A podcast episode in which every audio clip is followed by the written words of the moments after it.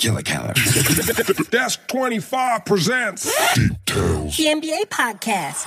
Cast, cast, now, say hello to your nerdy and sometimes funny friends, Rupert and Mark. Give it up for them, people.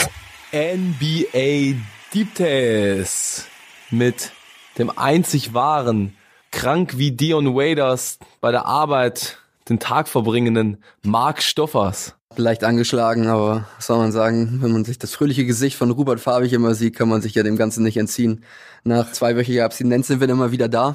Haben uns gedacht, lassen uns die NBA-Saison noch mal ein bisschen genauer durch den Kopf gehen.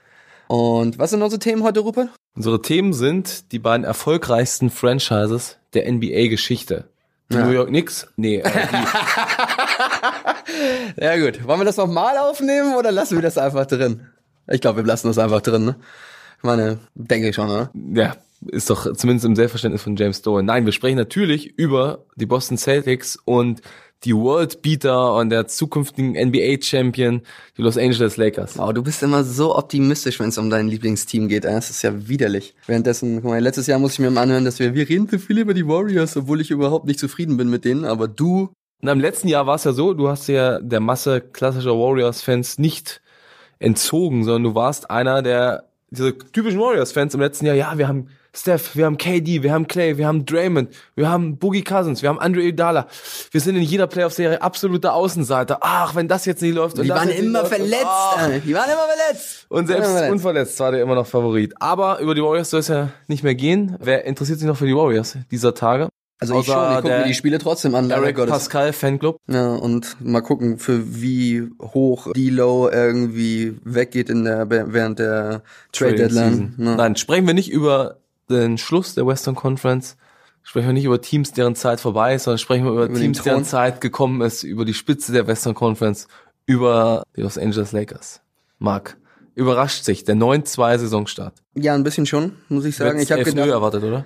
Bitte? Du hättest 11 erwartet, deswegen ist es überraschend. Nee, ich hatte nicht elf. Ich hatte eigentlich gedacht, dass es echt länger dauern würde. Also so die Art und Weise, also das, ich meine, wir wissen ja immer, LeBron braucht eigentlich immer ein Jahr, um sich irgendwie zurechtzufinden, irgendwie in, an einem neuen Standort, dass auch alles irgendwie reibungslos läuft. Aber derzeit muss ich echt sagen, ist, also die Lakers sind eine Maschine. Also ich hatte nie gedacht, dass sie diese Saison so gute Defensive spielen würden, jedenfalls am Anfang der Saison. gerade LeBron und ein neuer Big Man mit der Chemie hat es meistens im ersten Jahr nicht so ganz geklappt.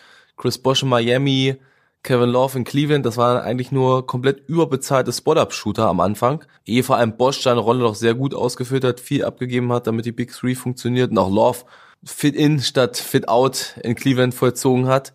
Mit Davis klappt es von Spiel 1 an. Das war aber auch, glaube ich, der Tatsache schuld, dass LeBron jetzt in dieser Phase seiner Karriere sich sehr dem verschreibt, Anthony Davis ins Team zu integrieren, auch abseits des Courts viel mit ihm macht, ging schon damit los, dass er ihm seine Trikotnummer schenken wollte, dass sie beiden sehr viel unternehmen miteinander, dass es auf dem Feld auch eigentlich der perfekte Fit ist und Anthony Davis, obwohl LeBron mittlerweile in Saison 17 ist, der beste Big Man ist, mit dem er jemals zusammengespielt hat.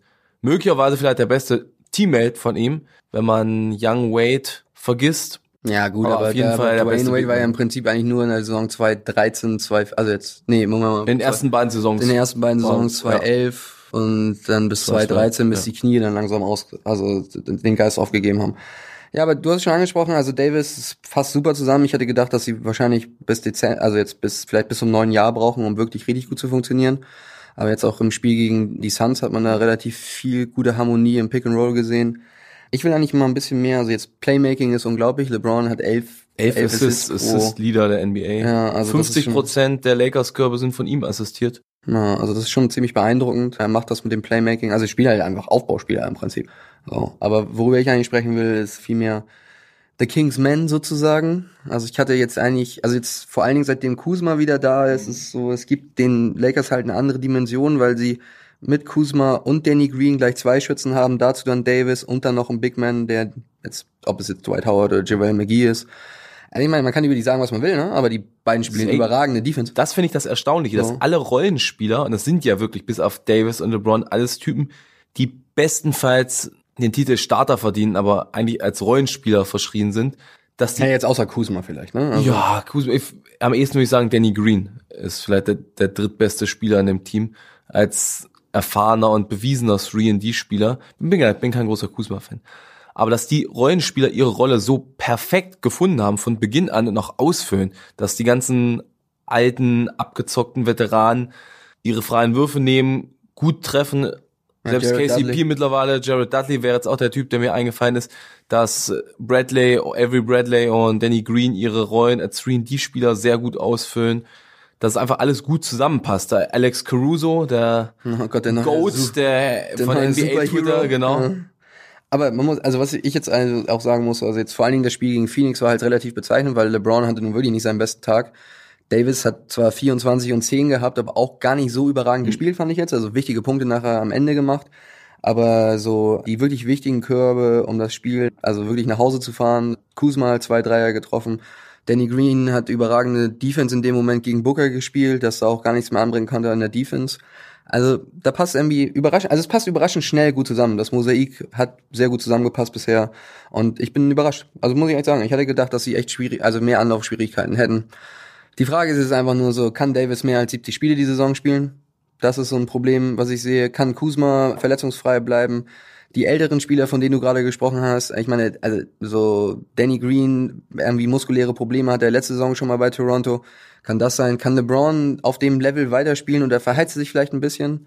Muss man einfach mal sehen. Also ich denke so, also jetzt, meine, die haben auch genug Blowout-Wins gehabt, dass man auch sagen kann, da spielt LeBron halt einfach 30 Minuten und ich meine, der Typ ist, also der Typ ist Superman, wenn man jetzt mal in 17 Jahren das so sieht, ne?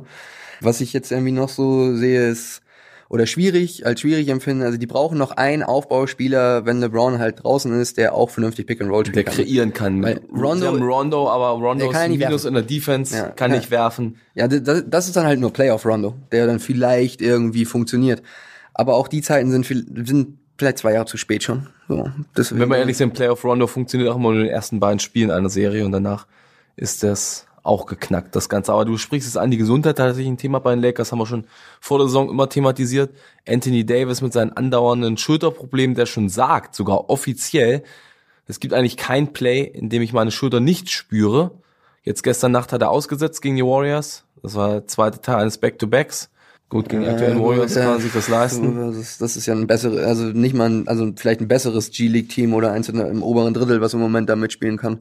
Noch ein Guard weniger, aber ist auch egal. Also so, ey, solche, solche Spiele brauchst du halt auch und die musst du irgendwie dann, also die, die, die musst du halt trotzdem gewinnen mit dem Roster, was die Lakers haben. Aber ich bin, also ich bin mal gespannt, wie es bei Spiel 50 aussieht. Ja, ich würde die Lakers, den Lakers-Start mit so zwei, mit einem Sternchen versehen.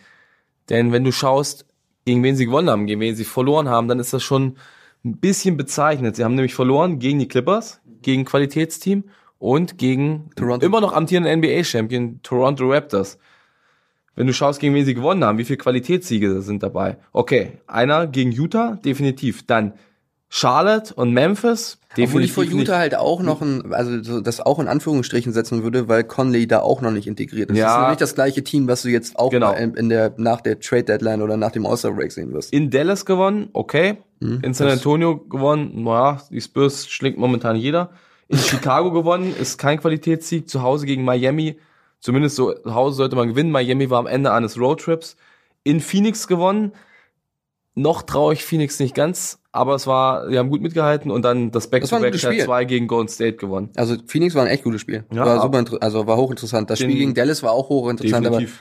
aber man muss auch sagen, also die Lakers haben jetzt nicht bisher, also, also du hast recht, die haben bisher nicht Worldbeater geschlagen. Und gleichzeitig sind die Spiele eigentlich immer verhältnismäßig knapp gewesen. Also so am Ende hat sich dann halt schon irgendwie jetzt, Ja, war aber schon jetzt gegen die guten, also jetzt in Anführungsstrichen, NBA. Ja, aber jetzt aber gegen die guten Teams, Ja. also jetzt am Ende natürlich, aber jetzt auch gegen Phoenix, da war es halt lange knapp, da stand es irgendwie 114, 113, 1,30 vor, dem- vor oder 2, 2,9 vor Ende des Spiels Ja. und trifft Kuzma den Dreier und im, eine Minute später trifft er halt den zweiten, dann steht es halt 117, 111 und dann ist die Geschichte halt durch. So, aber muss man halt auch erstmal gewinnen und es wird auch genauso viele enge Spiele immer noch geben, aber es ist jetzt auch nicht so, dass es immer richtig, richtig überzeugend war. So. Also man muss das alles irgendwie in, in der Relation sehen, aber ich denke, also, also wie gesagt, ich bin positiv überrascht. Ich gucke mir die Spiele auch gern an und ist jetzt auch nicht so, dass ich irgendwie, also ich bin ja sowieso kein Lakers-Fan, aber kann man, kann man schon sehen, so, was da theoretisch möglich wäre. So, vor allen Dingen auch wenn, auch in der Playoff-Serie jetzt, also gehen wir mal ein bisschen in April rein. In der Playoff-Serie ist es dann auch so, dass du sagen kannst, okay, LeBron und Anthony Davis brauchen vielleicht nicht beide 38, 40, 41, 42 Minuten spielen und müssen jeweils nicht 30, 35 Punkte machen und da, weiß ich nicht, Davis 15 Rebounds und vier Blocks oder sowas haben und LeBron muss kein Tri der Triple-Double unbedingt machen. Ändert diese Mini-Elf-Spiele-Stichprobe irgendwas an deiner Preseason-Vorhersage? Dass die Lakers Dritter werden? Ja, und dass die Lakers, Ja, du die Lakers mittlerweile in Playoffs, wird sie sie gegen, über die Clippers nehmen oder wird sie sagen, kann man also doch über gar die nicht Clippers, über die Clippers sowieso Paul nicht. George, ja, ja. also Paul George erstmal nicht und ich glaube auch, äh, wenn ich ehrlich bin, also zudem, bei den Clippers muss man sagen, Kawhi Leonard trifft bisher nicht mal 30 Prozent seiner Dreier. Und er ist trotzdem einer der fünf besten Spieler der NBA und ich glaube, das wird Locker einer der fünf ja, aber ich besten. meine jetzt trotz Ja. der Wurfquote. Ja. So, ne? Also es ist jetzt nicht so, dass er im Moment, also auch als die Clippers gegen Toronto gespielt haben, hat er auch nur zwölf gemacht, hatte neun Turnover und die haben das Spiel nachher dann trotzdem gewonnen, weil er eben, keine Ahnung, zwar zwölf Punkte und acht an der Freiwurflinie gemacht hat. So, aber also das, das weiß ich nicht. Das sind viele, also im Westen sind es die beiden derzeit stärksten Teams. So, ich zähle Houston immer noch ein bisschen dazu, wenn Eric Gordon wieder fit ist und die noch einen Trade machen, glaube ich, noch einen 3D-Spieler bekommen. Und dann hast du da so, also, weiß nicht, ist- das wird auch wieder ein Schlachtfest in den Playoffs. Aber klar, die beiden, allein, also wie gesagt, Davis und LeBron können jeweils eine Serie entscheiden, individuell. Ich meine, das haben sie schon gezeigt, jetzt Davis nicht so häufig, aber insgesamt würde ich sagen, also ich bin positiv überrascht und das ist auch so alles, was ich großartig dazu sagen kann. So. Kommen wir vom Team mit der besten Defense der Liga zum Team mit der besten Offense der Liga, vom Team mit dem besten Net-Rating der Liga zum Team mit dem zweitbesten Net-Rating der Liga, nämlich von den Los Angeles Lakers zum großen Rivalen in der Eastern Conference zu den Boston Celtics. Kurze Frage, Mark. Das letzte Mal, als die Lakers und die Celtics jeweils an Nummer eins ihrer jeweiligen Conference standen, haben welche drei Hall of Famer oder zukünftigen Hall of Famer noch für die jeweiligen Teams gespielt? Garnett, Ray Allen, Paul Pierce für Boston und Kobe, Pau, wer ist denn der dritte Zug? Lamar Odom kommt vielleicht in die Hall of Fame Ah ja, heutzutage in die NBA kommt auch jeder. Drogen, ja, aber, jeder, heutzutage kommt jeder in die Hall of Fame in der NBA, gefühlt. Also, das ja. war Sparker vielleicht noch. ja, okay, der ist vielleicht raus. Aber ja, das würde ich jetzt mal sagen. Und gut, die, die Namen sind vielleicht nicht ganz die gleichen. Auf, der auf der Lakers-Seite ja. Boston hat noch ein bisschen was zu gehen. Aber was ich, also ich meine, ich kann dazu nur sagen, das ist genau das, was ich vor der Saison gesagt habe. Kyrie ist nicht mehr da. Das ist mein absoluter und wurde durch gute Laune Kemba ersetzt. Also Kemba Walker ist so, das hat man auch irgendwie bei Instagram gesehen. So, da wirft Marcus Smart an der Freiwurflinie da so, so, so also keine Ahnung, ein Monster Backstein. Der geht hin, macht einen kleinen Spruch, Smart lacht sich tot und im nächsten Moment swischt er den nächsten Freiwurf rein. So, das ist einfach, die haben einen ganz anderen Vibe als letztes Jahr. Das ist nicht mehr so rumstehen. Wir gucken Kyrie bei seiner Magie zu, vor allen Dingen, wenn es in die letzten vier Minuten oder in die Crunch-Time geht. Das ist also eine ganz, also es ist irgendwie ein ganz anderes Feeling, wenn man dem beim Basketballspielen zusieht. So, ich denke, das ist aber auch noch großes Potenzial. Kemba trifft nur 41 Prozent seiner Würfe. Okay, Ja. er trifft 44 Prozent Dreier. So, glaube ich, oder 42 Prozent Dreier. Das ist in Ordnung, aber der Rest ist irgendwie noch nicht, also Finishing am Korb und sowas war jetzt vielleicht immer auch nie seine große Stärke, aber war letzte Saison bei Charlotte halt deutlich besser, als es jetzt im Moment ist. Tatum hat immer noch ganz viel Luft nach oben. Der trifft nicht mehr 40 Prozent seiner Würfe, glaube ich. Ja. So. Und mein Most Improved Player Kandidat zeigt einfach, dass er der Most Improved Player dieses Jahr ist. Außer jetzt vielleicht Pascal Siakam nochmal wieder. Jalen Brown. Ja, das muss ich sagen. Also die haben, also ich hätte jetzt, normalerweise hätte ich jetzt gesagt, Gordon Hayward ist derzeit eigentlich vielleicht sogar der beste Spieler bei Boston gewesen, bis er sich die Hand gebrochen hat. Aber die haben im Prinzip fünf Spieler, die alle, also jetzt so auch smart, die haben fünf Spieler, die im Prinzip in Double Figures scoren können und vier davon können jede Nacht im Prinzip ein Spiel entscheiden. Kurzes Seitenthema, weil du Jalen Brown ansprichst als möglichen Kandidaten zum Most Improved Player. Es gibt zwei weitere Kandidaten aus seiner Draft mit Pascal Siakam und mit Brandon Ingram. Wenn du 2016 die Zeit zurückdrehen könntest und einen Spieler draften könntest, einen der drei plus Ben Simmons, der ja auch in dem Draft war, wen würdest du nehmen, um deinen Also wenn ich jetzt die? Entwicklung du jetzt- ja, Pascal Siakam. Pascal Siakam?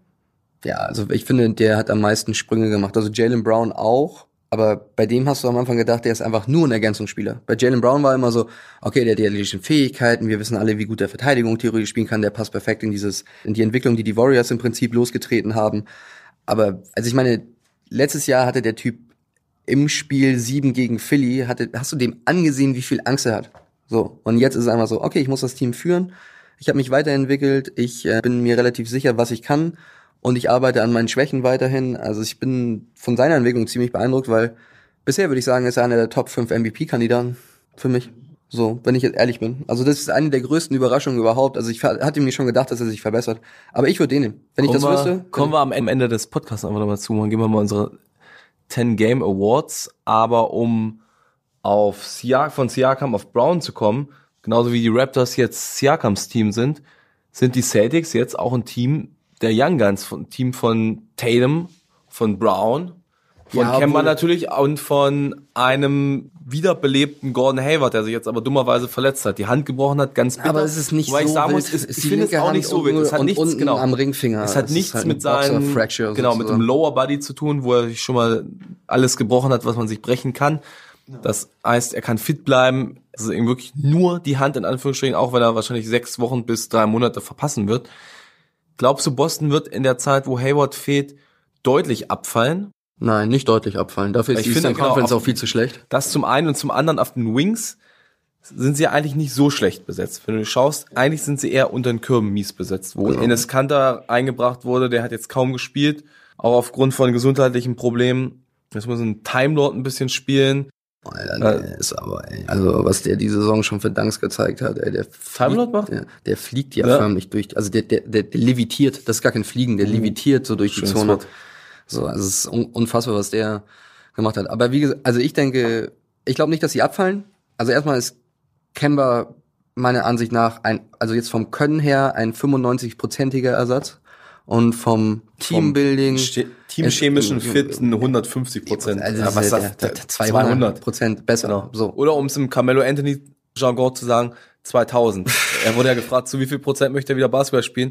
Und er sagt, zu 2000 Prozent. So, aber jetzt siehst du auch wieder, jetzt siehst du auch wieder von Brad Stevens, der versteht halt Basketball, der versteht die Stärken seines Teams.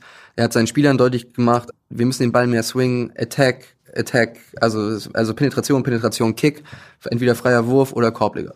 So, das ist, da gibt's kein In-Between-Game mehr großartig. Also Kemba nimmt mal natürlich und Jason Tatum und wie auch immer, der Game-Winner gegen, gegen New York war halt auch bezeichnend, dass er ihn bekommen hat, obwohl er in dem Spiel gar nicht so überragend Ja. war. Aber ich glaube, die Chemie stimmt einfach. Was ein bisschen schade ist, ist, dass Al Horford nicht mehr da ist. Also ich glaube, das wäre ziemlich krass gewesen, wenn der noch das Jahr da gespielt, also noch ein Jahr da gespielt hätte, anstatt nach Philly zu gehen. Zu denen kommen wir ja später noch.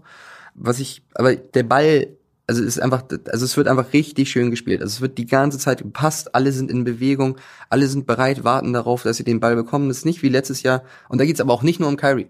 Marcus Morris war ein Ballstopper.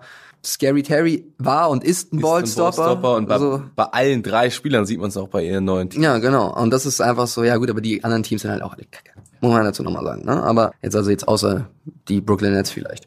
Aber das sind so alles so Dinge, die ich irgendwie ganz interessant finde. Und das ist eigentlich das, was ich letztes Jahr eigentlich auch von Kyrie erwartet hatte, dass er so ein bisschen adaptiert. Irgendwie, dass er halt merkt, er spielt mit eigentlich richtig guten Spielern zusammen, anstatt den, den Großvater rauszulassen. Irgendwie, so von wegen, ich meckere an allem rum.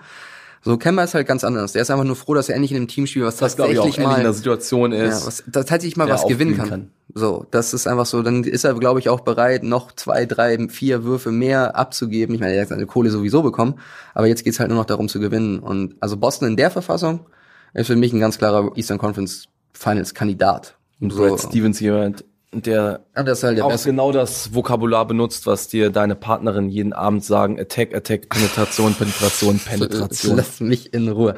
Ist Boston für dich ein Kandidat für einen Trade, für einen Mid-Season-Trade, für einen Trade-Deadline-Trade, um auf groß nochmal abzugraden? Es gibt ja die Blake Griffins dieser Welt, die Kevin Loves, die Hassan Whitesides, wenn man jetzt mindestens zwei Level tiefer Ja, greifen möchte, nicht, die Danilo wer- Gallinaris. Ja, aber ich wüsste nicht, eher Gallinari, okay, aber es ist eher so ein Portland, also für mich ist er der perfekte Portland-Spieler. Aber Gallin, also weiß ich nicht, also das ist, das ist halt nicht groß genug erstens und die haben gar nicht so den Trade-Chip, um jemanden zu holen. Also so die vier wichtigsten Spieler, einen davon müsstest du wahrscheinlich irgendwo abgeben, damit du jemanden, jetzt zum Beispiel wie Blake Griffin bekommst. Das wäre dann trotz allem, glaube ich, ein Downgrade und kein positiver Trade, weil mit einem Blake Griffin wirst du nicht automatisch Meisterschaftsfavorit Nummer eins. Und wenn du dafür einen Tatum oder einen Brown abgibst, gibst du zu viel ab, Also ich eindeutig. weiß nicht, zum Beispiel so ein Buyout-Kandidat. Also Tristan mir, Thompson? Ja, zum Beispiel wäre halt, glaube ich, jemanden, der würde Boston gut zu. Also der würde, 16, 11 in dieser Saison. ja gut, es geht mir halt nicht um die Punkte. Das Entscheidende ist einfach, der wühlt halt unterm Ja, ich Korb, der ist tatsächlich stark der ist ein Thompson richtig starker Offensiv-Rebound-Spieler. Also das wäre zum Beispiel eine ganz gute Kombination mit Kenter zusammen, weil dann könnte Kenter halt Offensiv-Rebound-technisch einfach das Second Unit der anderen Mannschaft einfach zerstören, was er halt schon Thompson, das in der ersten Unit, Thompson bietet dazu die Defense, ist als Abroller am Pick and Roll sehr Er ist fähig. halt nicht mehr so athletisch, das ist so ein bisschen das Problem, Ja. so finde ich. Also das ist das Einzige. Also die brauchen eigentlich nur einen Service, jemand, der Rimrunner spielen kann. Die brauchen gar kein Spacing, weil die haben vier Leute, die das, das äh, Ding spacen. Die brauchen einfach nur jemanden, der konstant irgendwie hustelt und dann immer irgendwie die Möglichkeit hat, dass du ihm äh, beim Pick and Roll zum Lob anspielen kannst. Weil im Endeffekt kann niemand irgendwie großartig helfen auf der Weak Side, wenn sowohl Brown, Hayward oder Tatum in der Ecke stehen und da den freien Dreier bekommen oder auch Kemba Walker. So im Endeffekt. Also das ist für mich ähm, wie, ich weiß nicht, ob die unbedingt ein Upgrade brauchen. Da ähm, wie natürlich wäre es schön, aber ich glaube, dass es eher so über Buyout gehen sollte. Ich ja, glaube nicht. ich glaube, also Thompson Trade wäre tatsächlich in der aktuellen Form und mit Vertragsjahr eher Kandidat, den Cleveland nicht buyouten würde, sondern traden würde. Und bei Boston ein, ein junger Bankspieler, so nach der Art Timelord plus ein Draft-Pick gegen Thompson, das sollte es vielleicht tun, aber Ja, weil Marcus Smart willst du halt auch nicht weghaben. na, auf gar keinen Fall. So, also Du hast doch gerade erst verlängert. Ja, und er hat halt, Markus spielt Smart auch ist richtig bester Aushilfsfünfer momentan. Ja. Und er spielt halt auch, also ich meine, er spielt halt, halt ein überragender Verteidiger. Absolut. So. Er hält Christoph Porzingis bei 1 von 11. Ja, zum Beispiel, aber ich denke jetzt eher so nachher in der in den Playoffs, dann, wenn es dann darum geht, irgendwie, keine Ahnung, Tobias Harris, also okay, wie gesagt, wir kommen noch zu den zu den Sixers, aber das ist halt so jemand, der der kann eins bis drei krass verteidigen, so und den brauchst du halt auch, weil Kemba jetzt nicht der überragendste Verteidiger von allen ist, so so einen Spieler brauchst du halt auch von der Bank. Aber ja, auch das ist irgendwie, also Boston sieht gut aus bisher, muss ich sagen. Und ich erwarte auch, dass sie, wie auch jetzt während der, was sind das, drei Wochen, die Hayward wahrscheinlich, drei, vier Wochen, die er wahrscheinlich ausmacht. mehr. Er hat die gleiche Handverletzung wie Steph. Aber das ist doch nur- Er muss, er muss sich aber operieren lassen. Ja, aber er braucht keine zweite Operation. Steph braucht ja auf jeden Fall eine zweite der, Operation. sechs Wochen sind es mindestens. Ah, okay. Aber, ja. Hayward also, fehlt ihm natürlich auch wieder ein Rebounder. Hayward sehr starke Rebound dieses Jahr, Career High. muss, also wie gesagt, muss man sehen, aber der Osten ist halt nicht stark genug besetzt. Also ich glaube, dass die sich dann vielleicht dann irgendwie längere Zeit mit Miami um den dritten Platz. Also ich hatte, wie, ich hatte auch bei Boston gedacht, deswegen habe ich ja Miami auf Platz drei getippt, weil ich dachte, die würden auch Zeit brauchen, um sich da zu, zu finden. Vor allen Dingen, weil Hayward zwar wiederkommt, aber dann ist Kemba da. Wie, äh, wie funktioniert man? Wie arbeitet man? Wie läuft die Offensive? Nein, ist alles relativ reibungslos. Die spielen insgesamt relativ gute Defense, sage ich jetzt mal. Also es, und die haben auch, ja, die haben auch jetzt noch nicht gegen die das Maß aller Dinge in der NBA gespielt. Das muss man dazu jetzt auch nochmal sagen. Das wird dann auch interessant zu sehen sein. Aber die haben halt theoretisch vier Spieler, die jeder ein Spiel entscheiden kann. Und das ist etwas, was das ist ein Luxus, den nicht viele Teams in der NBA genießen könnten. So. Ist das ein Luxus, den die Philadelphia 76ers genießen?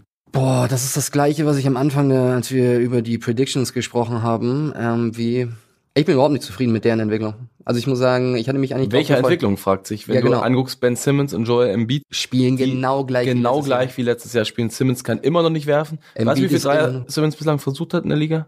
In der Saison? Diese Saison? Ja, richtig. Null. Embiid sieht immer noch nicht wirklich fitter aus. Ja, der ist ja immer noch am Pumpen nach fünf Minuten, wenn er Natürlich. hoch und runter und der läuft nicht mal mehr richtig. Also ist so Wie viele Spiele hat er schon wieder ausgehalten? Gut, wegen der Suspendierung, Ja, dann hat er eins so ausgesetzt. Genau. Aber das ist alles irgendwie auch nichts Halbes und nichts Ganzes. Also ich, du weißt ja, ich bin ja auch kein großer Fan von Brad Brown. Wäre halt auch für mich irgendwas gewesen, wo ich sagte, okay, ja, die haben in Spiel sieben gegen, also ich kann schon verstehen, warum sie den weiter, warum er weiter da angestellt ist als Cheftrainer.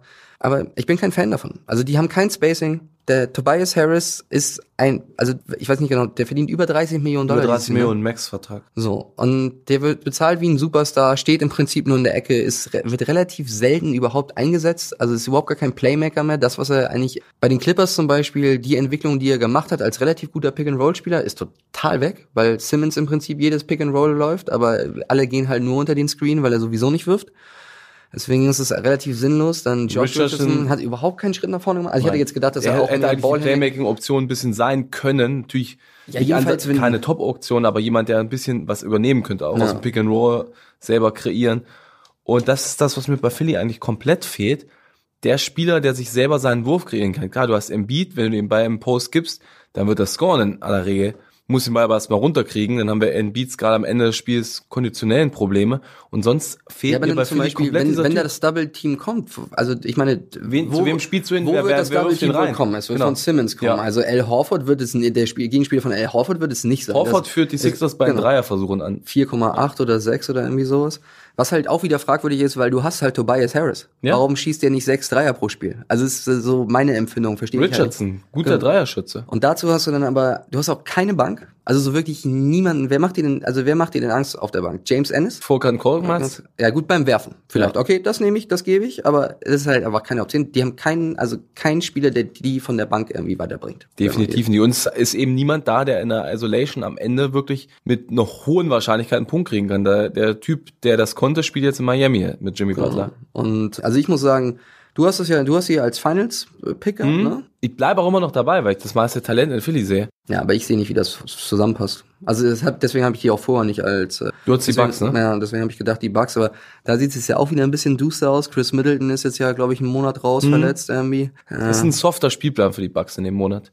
Du hast Ja, Janis, gut, der wirklich der nochmal einen riesen Schritt gemacht hat. Ja, im wahrsten Sinne des Wortes, Ja. ja. ein Riesenschritt. und deswegen, also, ja, aber um auf Philly zurückzukommen, sagen wir so, das, also es passt mir einfach nicht. Also es passt gar nichts. Und in der Defensive, das, was wovor alle Leute Angst hatten bisher, ist einfach so, das ist überhaupt kein Einsatz. Der Einzige, der in der Defensive hasselt, ist Richardson.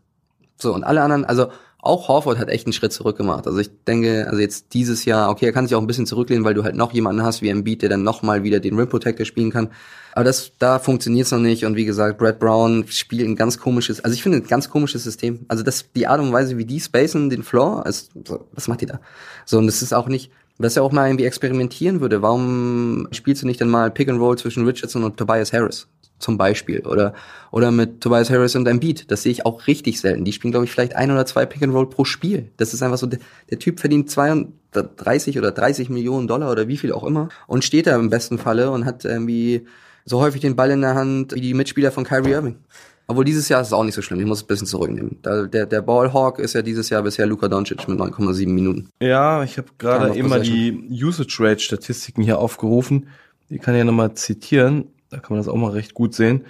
Die führt Überraschung James Harden an Ja, mit einer Usage Rate von Russell Westbrook hin oder her 40,5. Kyrie ist bei 34, Luca ist bei 33,1. Ja, aber das sind so. Also Und erstaunlicher Vierter übrigens, Derrick Rose. Ja gut, aber in Detroit, wer soll's denn sonst machen? Deswegen, also Andre Drummond, also bis auf das da ein super Rebounder ist, ist halt auch wieder nicht viel passiert diese Saison, außer das erste Spiel, in dem er überragend gespielt hat, Ja. 32 und 20 oder was war das irgendwie. Das war halt auch interessant, aber naja, ich weiß halt nicht so genau. Also Philly, pff, du, also ich bin nicht begeistert. Ja, und was war noch das letzte Team, was wir sprechen wollten? Das habe ich, warte mal, es gibt irgendein so ein Team in der Eastern Conference, die sind, glaube ich, ziemlich erfolglos seit 40 Jahren. Aber die haben voll den geilen Besitzer. Kannst du mir helfen? Ich weiß nicht genau, wir reden nicht über die glaub- Orlando Magic, oder? Nee, nee, nee, nee. Ah, das wäre jetzt die zweite. Die Aber ich kann, Bright ich, kann Future den, Magic. ich kann den Kazoo-Sound nicht nachmachen. Es tut mir leid. nee? Deswegen, aber das sollte Wir dir. sollten den Song einspielen. Ja, vielleicht So sollten wir das echt als neues, als neues. Intro vielleicht Hey, nehmen. James, James Dolan spielt das Kazoo. James Dolan! James Dolan! Die New York Knicks. Das war das letzte Team, über das wir wie in jeder Folge unbedingt sprechen müssen. Marc, die New York Knicks haben eine 2 zu 9 Bilanz. Steve Mills und Scott Perry sind nach der achten Saisonniederlage, nach einem Blowout-Heimniederlage gegen die gegen immer Finals-Contender Cleveland Cavaliers vor die Presse getreten nach zehn Spielen und haben angesprochen, auch um die Frustration der Fans etwas einzudämmen, dass sie überhaupt nicht zufrieden seien mit der Ausrichtung der Mannschaft, mit der Leistung der Mannschaft, mit diesem 2 zu 8 Saisonstart, dass sie mehr erwartet hätten. Und ironischerweise, dass sie trotzdem immer nur zwei Siege hinter Platz 8 sind, hinter den Playoffs sind. Unfassbar. Was soll man zu denen sagen? Also ich meine, die Typen tun, einem- tun mir ja teilweise leid, weil sie ja von James Dolan vor die Presse geschickt worden sind, um so ein bisschen den, den Fokus von ihm zu verlagern, er der die Wurzel des Ganzen ist. Aber andererseits, so was haben denn Steve Mills und Scott Perry jemals in ihrer GM-Karriere erreicht? Was für einen Kader haben sie denn zusammengespielt? Und was zur Hölle hast du denn erwartet mit einem Kader, der aus acht Power Forwards und sieben Point Guards besteht? Ja, ich habe gar nichts erwartet. Also ich meine, der einzige Spieler, den ich, also es gibt zwei Spieler, die ich na gut, okay, vielleicht, okay, wir sagen mal vier Spieler, die vielleicht in der späteren Entwicklung der Knicks mal was zu suchen haben. Das sind RJ Barrett, überraschend, gut. Sehr solide, auf jeden Fall Rookie. So, ja, sieht immer bei den Gamewinnern nicht so ganz geil aus, weil die Knicks haben ja nur auch ein paar enge Spiele verloren. Siehe Boston zum Beispiel, sieht dann halt immer recht unglücklich aus, aber ist halt einfach so. Dann hast du Frankie Smokes, von dem ich immer noch nicht ablassen möchte. Er kann zwar nicht werfen, aber jetzt zum Beispiel die Rolle, die er bei der FIBA-Weltmeisterschaft für Frankreich gespielt hat, die wäre halt für die Knicks auch perfekt. So. Dann im Prinzip sich nur auf die Defense zu konzentrieren und das Spiel ein bisschen leiten. Das wäre halt eine Option, wenn die einen vernünftigen Zweier-Guard hätten, der dann auch mal scoren könnte. Dann hast du Mitchell Robinson, Der mehr Fouls. ja, aber guter. Backup-Center. Ein Also, guter Backup-Center, definitiv. so. Also in der Zeit, die er drin ist. guter- ja, Wenn man guter sich auf die guten Dinge von ihm fokussiert, nämlich die Blocks. Aber ich habe die ja letztes Jahr gesehen. Ich finde die jetzt zum Beispiel gar nicht so beeindruckend. High Energy live, Guy. Ja, aber als ich den live gesehen habe, da keine Ahnung, wie der Pick and Roll verteidigt. Also weiß er halt einfach nicht. Verliert andauernd Backdoor seinen Gegenspieler. Ist einfach überhaupt nicht aufmerksam, wenn es um die Defensive geht, außer dass er halt sehr gute Blockstatistiken. Hassan Whiteside 2.0. Gute Naja, Blocks, schlimm. aber naja, so schlimm, aber, aber nicht so schlimm, eigentlich. aber nicht so schlimm. Also der, der versucht es ja wenigstens. Bei Hassan Whiteside weißt du, der versucht es nicht mal. Dem ist das scheißegal. So, der bleibt einfach an seinem Punkt stehen. Dann gibt er den Leuten halt Freiwurfschüsse beim Pick and Roll. Aber also so schlecht ist Robinson nicht. Also er ist, er ist für mich kein Starter in der NBA. Jedenfalls, aber vor allen Dingen, weil er auch keine, er hat auch kein, er hat nicht mal einen Jump Hook. So, also jetzt als Center. Der kann nicht werfen, er hat keinen Jump Hook. Der ist, lebt nur durch seine Athletik. Er ist ein bisschen DeAndre Jordan, wäre er jetzt für mich die, die, die leichte Version. Also jetzt nicht die jetzige Version von DeAndre Jordan, sondern die LA Clipper ja- an ja. DeAndre Jordan Version, so, ne? Dann von Kevin Knox will ich auch immer noch nicht ablassen. Aber du, anscheinend hast du, wenn Aber- du von vier Spielern sprichst, von Dennis Smith Jr. schon abgelassen. Ja, natürlich.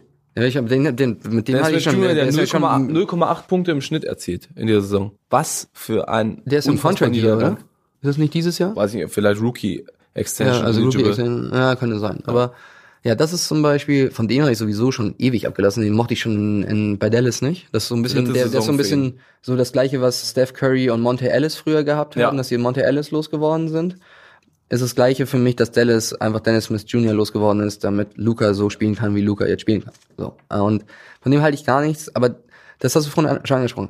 Der Kader ist eine Katastrophe. Die haben Julius Randle verpflichtet, Taj Gibson. So, also ich meine, mit Marcus irgendjem- Morris, der Marcus 25 Mal drauf wirft. ja, mit irgendjemand musst du den Kader ja füllen, aber es ist Ey, einfach dann so. aber hol dir doch irgendwie junge Leute für den, oder lass den Cap Space frei, damit du noch auslaufende große Verträge annehmen kannst plus Draft Picks, aber Ja. hol dir doch nicht Taj Ja, Gibson. die, die haben die alle halt Portis. nur ein oder zwei Ja. Jahre verpflichtet, so, ne? Aber, Ja, aber ist schon, ey, ist schon schlimm da, genug. hättest du jetzt irgendwie auslaufende Verträge annehmen können, große Verträge annehmen können, plus Draft Picks, anstatt alle, was ich, Bobby Portises und Tash Gibsons, die irgendwo rumlaufen, für ein Jahr zu verpflichten. Aber im Prinzip ist es der gleiche Strohhalm, den sie letztes Jahr hatten. Und da haben sie halt richtig auf den Sack bekommen, weil die beiden Free Agents, die sie haben wollten, beide jetzt in Brooklyn spielen. Oder der eine spielt halt noch nicht, aber in Brooklyn Ja. sind, unterschrieben haben. Das ist schon mal ein Riesen, also muss man so sagen, Arschtritt für die Knicks. Du Also meinst, meine, für die Knicks war es eher der Plan, dieses Jahr semi-kompetitiv zu sein, vielleicht irgendwie in einer schwachen Eastern Conference auf Platz 8 reinzurutschen mit hohen 30er-Siegen und für zukünftige Free Agents dann zumindest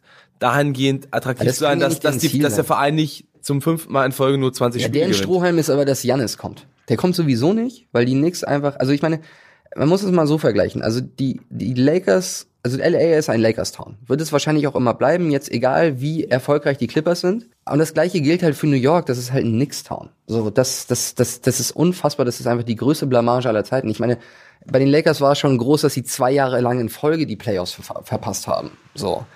Aber stell dir jetzt mal vor, das ist ein, ein, ein das, das ist der Major Market in den USA und das, das, das Hauptteam davon hat seit Jahren nichts mit der NBA mehr zu tun. Nicht, Also nichts mit der NBA zu tun, du sagst es einfach. Das ist ein komplettes Paralleluniversum, was sich da abspielt. Seit Jahren die Lachnummer Nummer eins. Wir sprechen von einer Liga, in der auch Teams wie die Sacramento Kings, die Orlando Magic und die Chicago Bulls spielen. Die Phoenix Suns. Und das halt nicht irgendwie, also da- das nicht auf die Reihe. Also man muss es dann auch wieder auf den, auf den, auf den Owner irgendwie, also auf den Inhaber dann irgendwie zurückführen. Also James Dolan ist die einzige Konstante. Und seitdem der da die Fuchtel in der Hand hat, sind die, also ich meine, da, da musst du die Carmelo Playoff Jahre in der zwei, die- das eine Mal oder die zweimal, die die in die zweite, Zweite Runde, Runde gekommen sind sind, musst du als, ist, das sind die größten Erfolge, die die, die, die Knicks in den 2000ern im Prinzip hatten, seitdem sie gegen Duncan in den Finals Mit verloren haben. riesigem Abstand das Team mit der schlechtesten Bilanz in den letzten 10, 15 Jahren. So, und das kann ich mir einfach nicht vorstellen. Also es ist einfach so, so viel Missmanagement geht eigentlich gar nicht mehr. Das kann nur, da fängt der Kopf wirklich tatsächlich oben, von, äh, von oben an zu stinken. So. Und das kommt ja auch dann, geht ja auch da den Schritt weiter, wenn der Kopf von oben stinkt, wenn du selber unfähig bist, stellst du auch meistens unfähiges Personal an. Sprich, Also du lässt eben sie halt nicht ihre Phil Arbeit Jackson machen. Oder, genau, für die, denjenigen, den er seine Arbeit hat machen lassen, Phil Jackson, der hat es komplett ruiniert. Jetzt lässt du die Leute nicht ihre Arbeit machen. Andererseits, wie gesagt, was haben die beiden vorher vorzuweisen gehabt? Ja gut, ich meine, was hat Rob Pelinka großartig äh, managementmäßig vorzuweisen Die Lakers sind aber- auch nicht gerade die Vorzeigeorganisation, wenn es Genau. darum geht. Also Wie das siehst du so. die Rolle von Fiste, außer der Rolle, dass er den Lifetime Award für den Coach mit der heißesten Coaches Wife hat? Sind wir wieder da, ey. die letzte Saison, ey, es ist täglich grüßt das Murmeltier. Täglich grüßt Natascha Zen Fiste.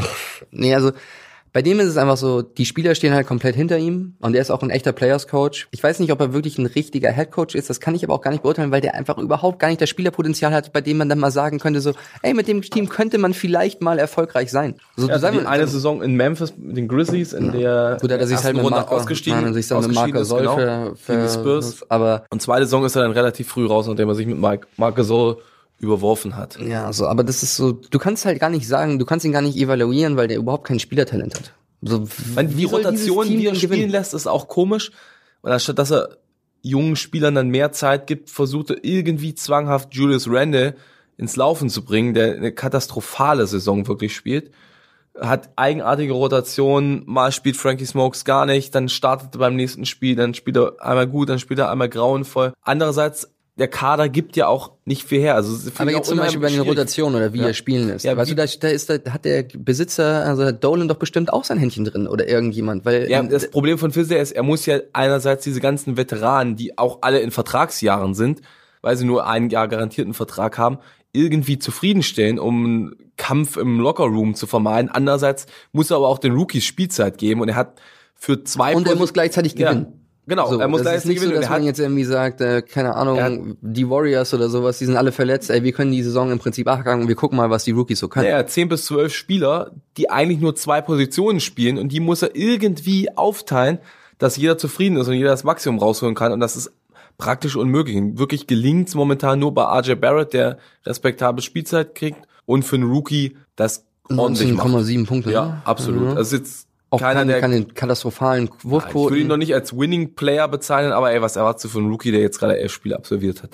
Alles in Ordnung. Also ich denke auch die Entwicklung bei dem, wie gesagt, das ist einer der, also das ist der einzige, den ich auf jeden Fall behalten würde und bei den anderen würde ich mir halt eher einfach überlegen, wo kann ich vielleicht irgendwie mal einen Second Round Pick oder so. Also die müssen im Prinzip einfach mal, die müssen einfach den, den, es tut mir leid, aber die müssen einfach den Netzweg einschlagen. So, die, die sind ja nicht irgendwie da so nach dem, nach dem Trade des Jahrhunderts im Endeffekt für die Boston Celtics, muss man ja immer noch so sehen, auch wenn die jetzt nicht so riesig Kapital nachher rausgeschlagen haben, jetzt in Sachen Drafts, aber mit dem Pierce und Garnett Trade zu den Nets, so, die, denen waren, denen sind ja nicht so die Hände gebunden. Aber die sind halt selber dumm, weil sie andauernd irgendwie ihre, jedes zweite Jahr ihren First Round Pick irgendwie für irgendwas weggegeben haben, für Spieler, die ihnen einfach nichts gebracht haben. So, das ist einfach totales Missmanagement. Ich meine, sagen wir mal ehrlich, wenn wir beide uns da jetzt hinsetzen würden, wir würden es auch nicht schlechter machen.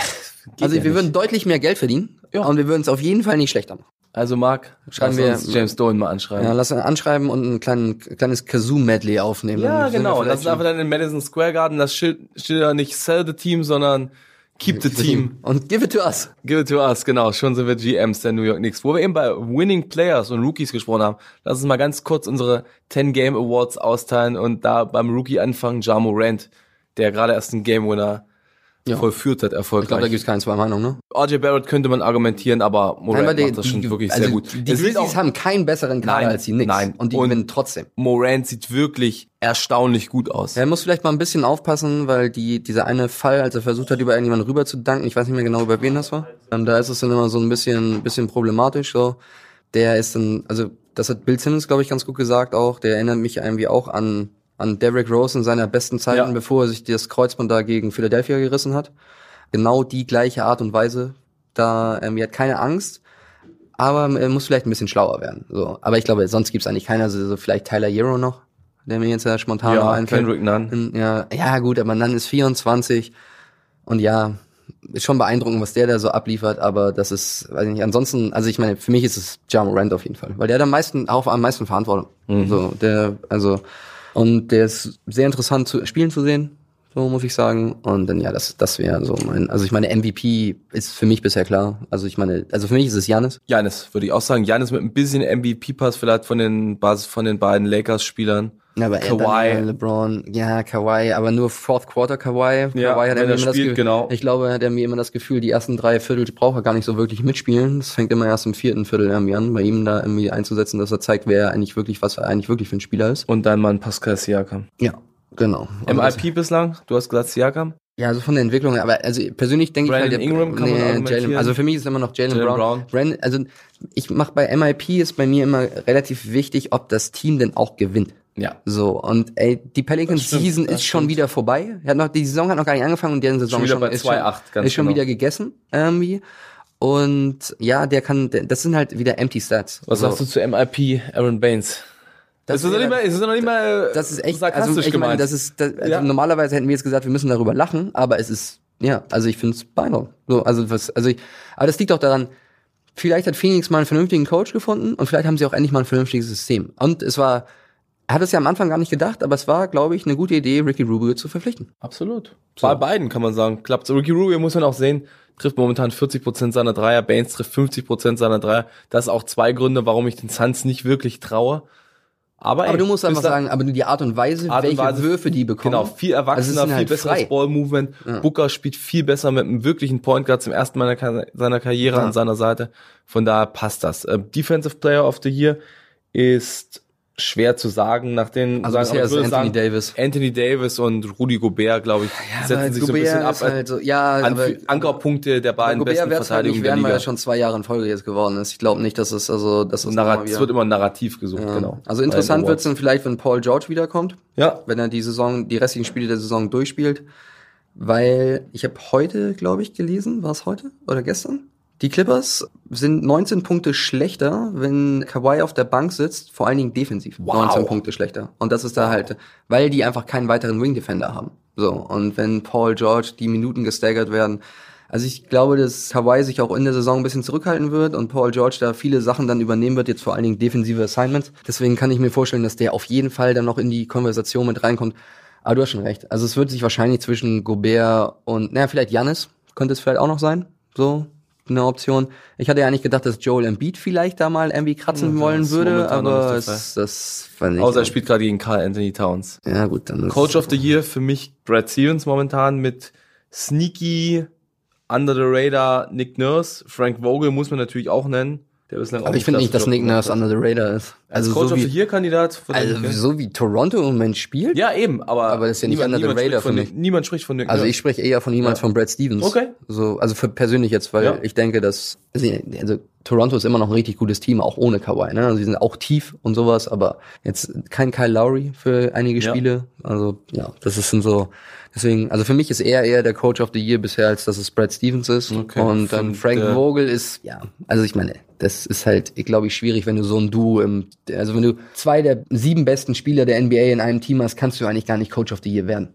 Also es ist für mich einfach utopisch. Außer du gewinnst wirklich 60, 65 Spiele. Denn der Lou Williams Gedächtnis Award für den Best Six Man geht an Lou Williams. Brauchen wir nicht lange drüber und diskutieren. der Carmelo Gede äh, Anthony Gedächtnis Award für den Most Washed Up Player. Oh, das ist ganz schön schwierig. Das ist schwierig dieses Jahr. Ich muss sagen, Chris Paul War, mein, war erst mein Kandidat, aber der Ja. spielt ja richtig gut, teilweise ganz gut. teilweise ganz gut. Er macht das ganz gut als, als Mentor für Shay Gilgis, Ja, genau. SGA. SGA. Alexander. Genau. Mike Conley am Anfang der Saison hätte man sicherlich auch nennen können, aber er Aber der verteidigt so halt immer, aber der verteidigt rein. halt immer noch gut. Das Ja. ist halt auch so ein Punkt. Okay, er spielt auch unter Quinn Snyder, der verteidigt, der würde selbst ich gut wahrscheinlich, wahrscheinlich verteidigen. Also most washed up Player bisher ist ja Hassan Whiteside. Oh, klar. Aber war Also Hassan, war- Hassan Whiteside jemals washed? Also nicht jemals, washed, nicht jemals washed. clean? Jemals clean? Ja. Nein, wahrscheinlich nicht, aber ey, das sieht man aber so, Portland, okay, die haben keinen Zach Collins, die haben keinen Yusuf Nurkic und die haben immer noch ein bisschen Probleme. Also jetzt Mario Hisonia in der Rota- Rotation zu haben als Ersatz für Mo Harkless zeigt, also sagt, glaube ich, einiges darüber aus. Hatte nicht gedacht, dass Mo Harkless wirklich so wichtig für die Portland Trailblazers ist. Also Anthony Simons, Anthony Simons, ja. der, der ist auch sehr, sehr interessant, Ja. muss ich sagen. Aber Whiteside ist einfach so ein, so ein richtiger Chemiekiller. Ansonsten kann man es auch zum zweiten Jahr in Folge an DeAndre Jordan einfach geben. Weil das, was er in Dallas letztes Jahr gemacht hat, Macht er jetzt noch toppt schlimmer. er jetzt einfach nochmal Ja, unfassbar. also stimmt. er steht einfach nur noch rum. Er ist einfach nur noch groß und steht rum. Ist eine Salzsäule. Ja. Genau. Also Gegner schießen gegen ihn, glaube ich, 39% besser als gegen den durchschnittlichen Big Man, weil er einfach gar nichts macht, also weil er versucht nicht mehr zu blocken. ja, Zeiten sind halt vorbei. Genau, genauso Die wie der Zeiten- Podcast genau, vorbei die Zeiten sind auch Zeit ist vorbei. Deswegen- Marc, du musst ich- mit deiner zukünftigen Frau Gott, ins Theater los. Ja, ich muss ins, ich muss Kultur mir heute angucken, deswegen. Du musst ey, Kultur, als ob du das also gerne nee, machen ich mache das gerne, aber deswegen muss ich jetzt los. Also see you nerds und wir sehen uns dann hoffentlich nächste Woche, wenn mal sehen, was nächste Woche so auf dem Plan steht. Marc, viel Spaß, genieß es und nächste Woche melden wir uns zurück von unserem wöchentlichen New York Knicks Fan Podcast. See you nerds.